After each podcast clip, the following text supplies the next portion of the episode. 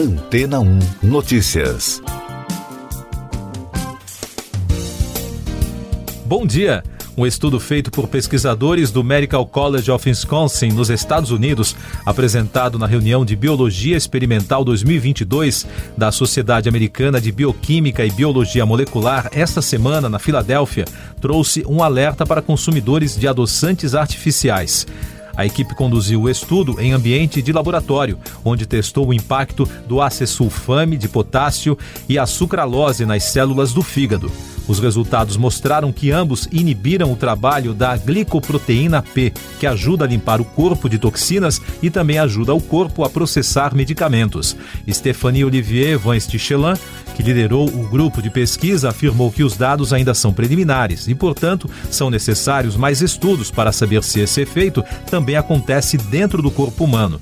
Mesmo assim, ele serve de alerta para quem consome produtos com essas substâncias em grande quantidade, principalmente quem acredita que esses produtos são mais saudáveis que outros alimentos que contêm açúcar.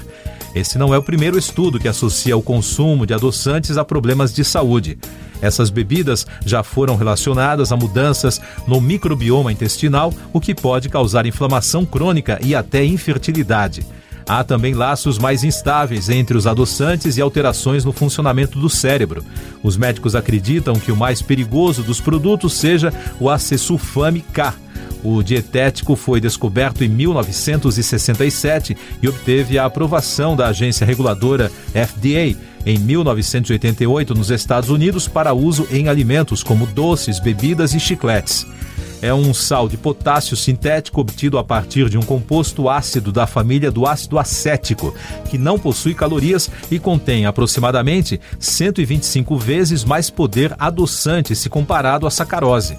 Sabe-se também que o uso excessivo de adoçantes tende a causar dor de cabeça, mal-estar, alterações de bom humor e diarreia.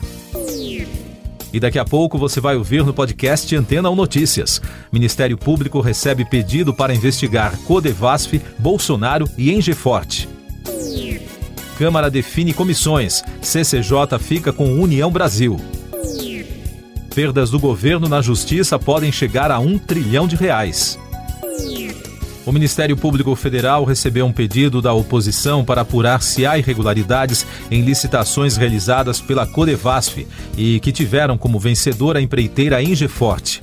Segundo o jornal Folha de São Paulo, a empreiteira multiplicou os recursos obtidos por meio de verbas públicas, vencendo licitações sozinha ou com uma empresa de fachada. Caberá agora à Procuradoria-Geral da República e à Procuradoria da República do Distrito Federal avaliarem se cabe providências contra o presidente Jair Bolsonaro, o ex-ministro do Desenvolvimento Regional Rogério Marinho, o presidente do Codevasf, Marcelo Moreira e os sócios da empreiteira. Líderes da Câmara definiram os partidos que estarão à frente da maior parte das comissões permanentes da Casa neste ano. A Comissão de Constituição e Justiça, a CCJ, a mais importante da Câmara, será presidida pelo partido União Brasil, assim como a Comissão Mista do Orçamento. Segundo o presidente da Câmara, Arthur Lira, a maior parte da composição é semelhante à do ano passado, mas ainda faltam alguns ajustes entre os partidos. As futuras perdas de causas do governo federal na justiça alcançaram pela primeira vez um trilhão de reais. Os processos são classificados pelo Ministério da Economia como perda provável e possível. Eles envolvem tantos casos com potencial para resultar em pagamentos diretos pela União, os famosos precatórios, quanto processos nos quais o governo não pode mais cobrar imposto. Desse total, mais da metade se refere ao julgamento do Supremo Tribunal Federal, estabelecendo que o ICMS não compõe a base de cálculo do PIS e da COFINS. Essas e outras notícias você ouve aqui na Antena 1. Oferecimento Água Rocha Branca. Eu sou João Carlos Santana e você está ouvindo o podcast Antena ou Notícias, com informações da guerra na Ucrânia. O presidente da Rússia, Vladimir Putin, afirmou em entrevista coletiva na terça-feira que as negociações de paz com a Ucrânia estão travadas e disse que as mortes na cidade de Bucha, na região de Kiev, são falsas. No pronunciamento, Putin afirmou que a Ucrânia mudou suas exigências após a rodada de negociações realizada em Istambul no dia 29 de março para uma que não era mais aceitável para Moscou. Do lado ucraniano, o Ministério da Defesa afirmou que pelas próximas duas semanas a Rússia entrará no nível amarelo de ameaça terrorista nas áreas que fazem fronteira com o país e também no território ocupado da Crimeia. Segundo o governo, essas medidas são realizadas para organizar equipamentos militares, armas e pessoal no território ucraniano. O governo da Ucrânia e países aliados esperam uma grande ofensiva russa nos próximos dias. Mais destaques pelo mundo. A imprensa europeia continua acompanhando o caso de contaminação de chocolates da marca Kinder pela bactéria Salmonella, que causa intoxicação alimentar e pode provocar graves infecções. Segundo a agência France Press, cerca de 150 casos foram detectados em nove países. A Autoridade Europeia para a Segurança Alimentar e o Centro Europeu para a Prevenção e Controle de Doenças responsabilizaram uma fábrica belga dias depois do fechamento de uma linha de produção do chocolate Kinder da Ferreiro, na Bélgica. A polícia do país abriu uma investigação para apurar possíveis responsabilidades, anunciou o Ministério Público de Luxemburgo. Nos Estados Unidos, cerca de 10 pessoas foram baleadas na estação de metrô da Rua 36, no Brooklyn, em Nova York, após um ataque durante o horário de pico. No total, 16 pessoas ficaram feridas na correria. O atirador suspeito não foi capturado e uma arma foi recuperada no local. Segundo a porta-voz da polícia, o caso não está sendo investigado como terrorismo. O FBI foi acionado e está trabalhando com a polícia local na investigação. O ataque ocorre em um momento de alta criminalidade na cidade. Só neste ano, mais de 360 pessoas foram baleadas em 322 incidentes envolvendo armas. Em todos os Estados Unidos, foram registrados 131 tiroteios em massa neste ano.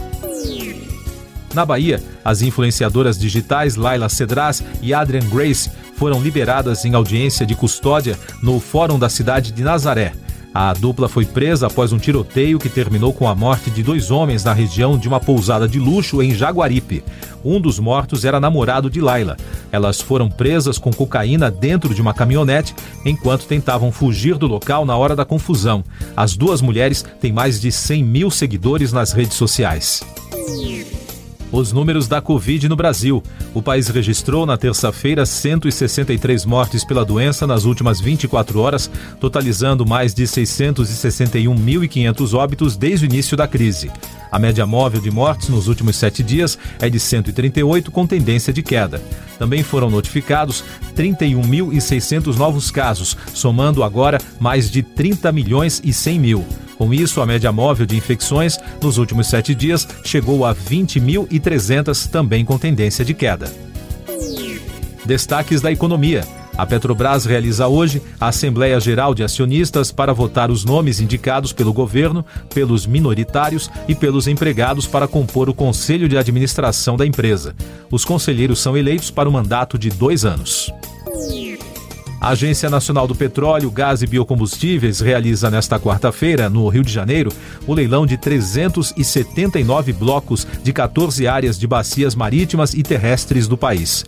Os pontos estão distribuídos em sete bacias: Santos, Pelotas, Espírito Santo, Recôncavo, Potiguar, Sergipe Alagoas e Tucano. O dólar comercial continuou despencando na terça-feira e fechou o dia em queda de 0,29%, cotado a R$ 4,677. O Ibovespa, principal índice da Bolsa de Valores, também encerrou em baixa de 0,69%. Foi a terceira baixa tanto do índice quanto da moeda norte-americana. O diretor-geral do Operador Nacional do Sistema Elétrico, Luiz Carlos Sioc, afirmou que a conta de luz dos brasileiros deve passar todo ano sem taxas extras para bancar usinas térmicas. Na segunda quinzena de abril, a ANEEL, Agência Nacional de Energia Elétrica, adotará a bandeira verde na conta, depois de oito meses da bandeira de escassez, aquela taxa extraordinária para cobrir o rombo gerado pela seca. Este foi o resumo das notícias que foram ao ar hoje na Antena 1.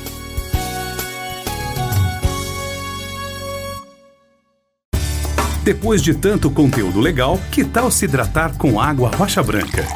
O consumo regular de água durante o dia traz benefícios para a saúde, como, por exemplo, manter a pele bonita e hidratada. Rocha Branca, da fonte direto para sua casa.